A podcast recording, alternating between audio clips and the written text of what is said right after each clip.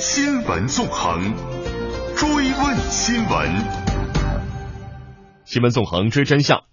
近日，上海市监局发布的二零一五年净化器抽查监测结果，共计抽查三十六批次产品，其中有四批次不合格产品。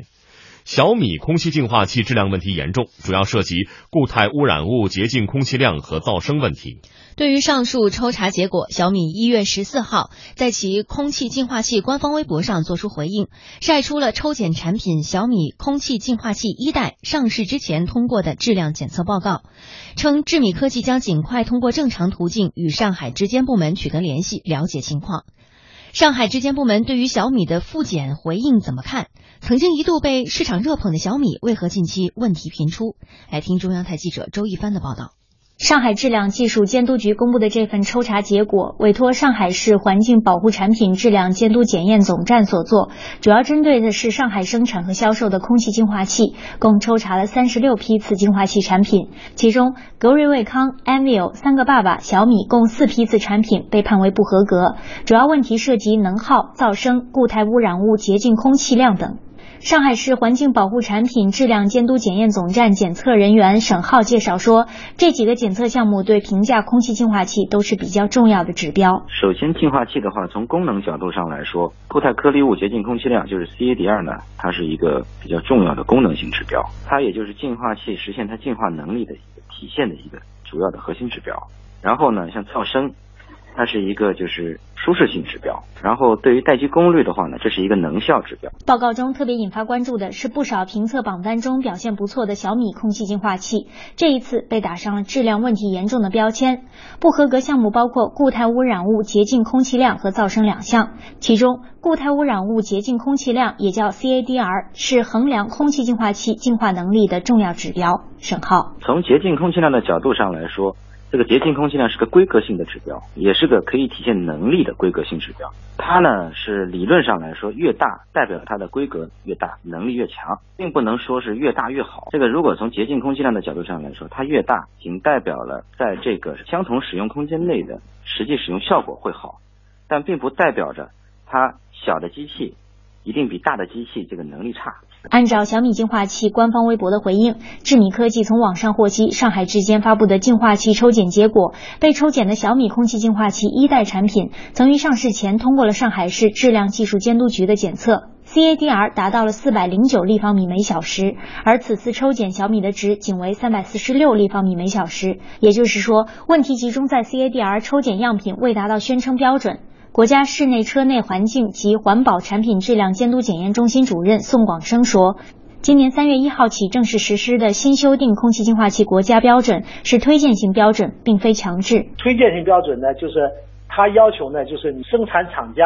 在销售产品的时候，你宣称的指标必须要达到我测试的指标。所以这次他这个，比如质监局做测试的时候，实际就是根据这个原则。”比如说，你小米的净化器，说我宣称我的对颗粒物的 CADR 值在呃四百，但如果我测试的时候你达不到四百，那你这个就不符合标准要求了。实际它是在这一点上。对它进行检测以后提出的异议。智米科技 CEO、小米空气净化器负责人苏俊对媒体表示，CADR 的主要问题在于小米空净一的高速模式在十五分钟会自动转换到自动档位，而 CADR 值的测试需要二十五分钟，所以需要遥控再启动高速模式。也就是说，智米科技方面认为测试流程存在问题，智米科技将尽快通过正常途径与上海质监部门取得联系，申请复检。上海质监局工作人员昨天接受中国之声采访时表示，小米空气净化器的问题已经走过复检程序。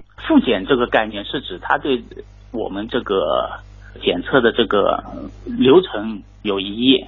然后他提出复检，那么是对这次监抽的这个机构来进行复检的。他们因为有一，我们这边呃检测机构啊什么的都对自己的检测的过程啊什么再进行复查一遍。我们这边检测都是符合相关标准检规的要求的。这个异议的这个步骤已经完成了，按照程序就已经移送下去了，已经就是接下来就是复查的这个。就是那个复检那个其实已经走完了是吧？哎，已经过去了，哎，就是说这个问题还是存在的。其实，它确实产品质量这个方面确实是存在的这个问题。根据国我们的国家标准以及相关的检测的方式方法，查下来还是确实是有这个问题的。按照相应流程，小米接下来应该走的是整改再复查的程序。如果说你被我们抽查是不合格的产品，那么按照相关的法律法规，它是不能够够进行继续生产或者去销售的。那你一定要整改了之后，然后你再提出复查申请，然后属地质监局对你的复查整改措施，包括你的一些具体的动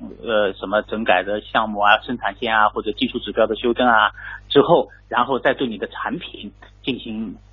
抽查监监督抽查，这所有的都符合格了以后，你才能够重新对这个产品进行生产销售。哦，因为企业是在北京嘛，那么复查也在北京复查，然后他们送检也送在北京这边送检，送检他们复查合格了以后，再通知我们这边说小米这个完成了。近几个月来，小米净化器面临着不少质疑。去年十二月就曾有微博用户马克和呵呵爆料称，小米净化器在不拆封滤芯塑料膜时仍可以消耗滤芯，而且还可以让指示灯由红变绿，也就是。代表着空气被净化了。还有网友爆料称，小米空气净化器滤芯漏碳粉。小米回应称，这种情况是在极端物流运输情况下产生的。在国家室内车内环境及环保产品质量监督检验中心主任宋广生看来，这一次抽检小米主要涉及的问题还是类似于虚假宣传。从数值上来看，性价比实际上还是比较高的。小米的机器当时出来呢，它一个正是中国净化器市场比较火，大家。比较盲目的追求高价格的时候，